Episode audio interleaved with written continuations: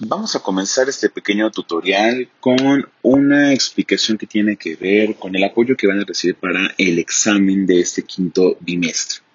Bien, pues comencemos. El tema de esta actividad tiene que ver con la democracia. ¿Y qué vamos a entender por democracia? Pues la democracia básicamente es un sistema de gobierno que defiende la soberanía del pueblo y aquí la población tiene uno de sus derechos más elementales que es elegir y decidir quién se va a quedar en el poder, quién va a ser el gobernante de este. Usualmente nosotros vamos a denominar a los gobernantes como presidentes, que es una de las formas de gobierno más eh, socorridas a nivel mundial. La democracia proviene de la palabra demos, que significa pueblo, y kratos, que significa poder. La palabra democracia surge precisamente en la antigua Grecia, donde la mayor parte de los pobladores decidían quiénes eran sus gobernantes. Recordemos que la población en Grecia era pequeña, se componía de pequeñas ciudades-estado, donde había representaciones de los habitantes a nivel mundial. Eso nos lleva precisamente a entender que durante muchísimos años, durante varios siglos, del siglo XVII, XVI, el siglo XV, estuvo enmarcado por una muy fuerte presión por las monarquías absolutistas que buscaban el poder para una persona. Sin embargo, las revoluciones liberales del siglo XIX lo que hicieron fue precisamente reconocer que los derechos y las libertades de las poblaciones pues son importantes porque son formas en las que se expresan y que puede haber claro un beneficio para toda la población. Y la Revolución Francesa es precisamente el evento más importante de las revoluciones liberales del siglo eh, del siglo XVIII que ocurren en un contexto brutal donde la represión a la población era gigantesca. Esto que nos lleva pues precisamente a que en la actualidad nosotros podamos tener derechos que hace muchísimos años, durante los siglos XV, XVI, XVII, inclusive hasta partes del XVIII y XIX, no existían.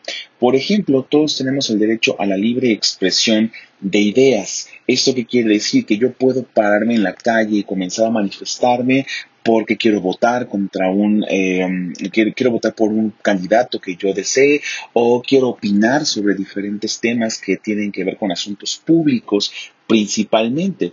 Ahora, hay que tomar en cuenta, no todos los países son democráticos. Algunos ejemplos de países democráticos pueden ser el Reino Unido, Francia, España, México, Noruega, Japón, donde no existe eh, una condición para elegir a un representante podrán decir, no, pues es que el Reino Unido tiene a la reina, sí, sin embargo existe una cámara que se encarga de votar por el primer ministro, hay una representación que no es precisamente la reina Isabel, sino que son otras personas las que toman las decisiones y el poder, al igual que en Japón o en España, que son monarquías de corte liberal.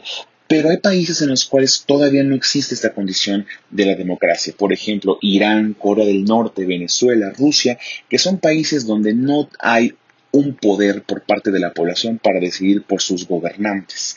¿Eso a qué nos lleva? Pues básicamente a entender que nosotros vamos a tener diferentes modelos democráticos, como lo mencioné hace rato, en los casos del Reino Unido, podemos hablar de monarquías parlamentarias, que es una forma de modelo democrático, así como la República Federal. Pero, por ejemplo, que es una dictadura, pues es gobernada por una sola persona, en ese caso un militar, o que es una monarquía absoluta, donde gobierna un solo eh, un solo personaje. Por ejemplo, una monarquía absoluta en su momento fue eh, Francia con Luis XV o en su momento fue eh, Enrique VIII en, Inglaterra. Sin embargo, las dictaduras, pues todavía tenemos en el presente algunas dictaduras, como puede ser la dictadura de Corea del Norte, la dictadura de Venezuela, que son de las más representativas. Eso que nos lleva a entender precisamente que para tener una constitución que nos ampare, pues también está la parte de las, eh, de las leyes, donde nosotros vamos a,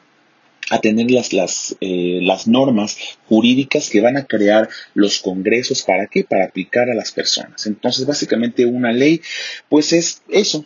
Una ley es una norma que va a establecer el gobierno para que las personas se lleven bien en su país. Ahora, ¿qué es una norma? Una norma es precisamente estos límites y obligaciones comunitarias que se aplican a todos los miembros de un grupo social con el fin de mejorar la convivencia de un lugar. Entonces, si nosotros tenemos normas y reglas, pues también tenemos ciertas reglas comunitarias. Por ejemplo, una regla será un acuerdo interno de un grupo de personas como la familia que tienen como fin tener una sana convivencia. Al final de cuentas, ¿para qué me sirven las reglas, las normas? ¿Para qué me sirven las leyes? Pues para garantizar que yo esté bien, para garantizar que ustedes estén bien, para garantizar, para garantizar que la población en general esté bien. ¿Y dónde se encuentran las garantías individuales? Pues en la Constitución. Es decir, todos sus derechos van a ser protegidos en la Constitución. Y precisamente las garantías individuales son la libertad, la igualdad, la seguridad pública, eh, la seguridad jurídica, la propiedad. Sin embargo, nosotros también tenemos otros derechos y obligaciones como respetar a los mayores, tenemos el derecho de salir a la calle, eh, tenemos tenemos el derecho de comprar lo que nosotros queramos, tenemos derecho también a vivir en México si queremos vivir en México y tenemos derecho de inclusive a trabajar cerca de nuestras casas. Son parte de nuestras garantías y nuestras obligaciones como ciudadanos. Sin embargo, ¿qué pasa cuando no se te respetan tus derechos, cuando tu gobierno no lo hace, pues surgen algunas organizaciones que se denominan asociaciones civiles, que son un grupo de personas que trabajan para ayudar a personas y que no buscan sacar provecho de ello.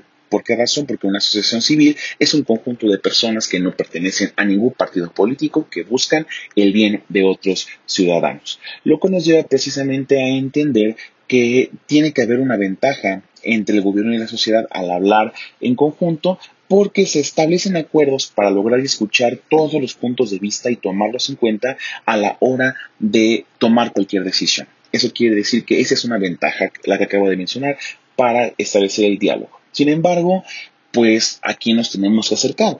¿Quién será una autoridad realmente? Pues una autoridad es una persona que se encuentra facultada y que tiene el derecho a dirigir a una sociedad. Por ejemplo, si yo les digo a ustedes cuáles son ejemplos de personas que tienen autoridad, un general es un militar, es una autoridad. Una persona como un policía, un bombero, son autoridades que nos eh, dicen a nosotros, las personas de corte civil, ¿Qué es lo que podemos hacer? En el caso, por ejemplo, de la política, un presidente, un diputado, un senador son precisamente figuras de autoridad. Y en la parte religiosa, en el caso de ustedes, por ejemplo, pues la parte de un rabino. Sin embargo, ¿qué otra condición vamos a encontrar en esto? Pues que la democracia, al final de cuentas, será un sistema de gobierno que nos va a beneficiar a todos como una población. Suerte en el examen.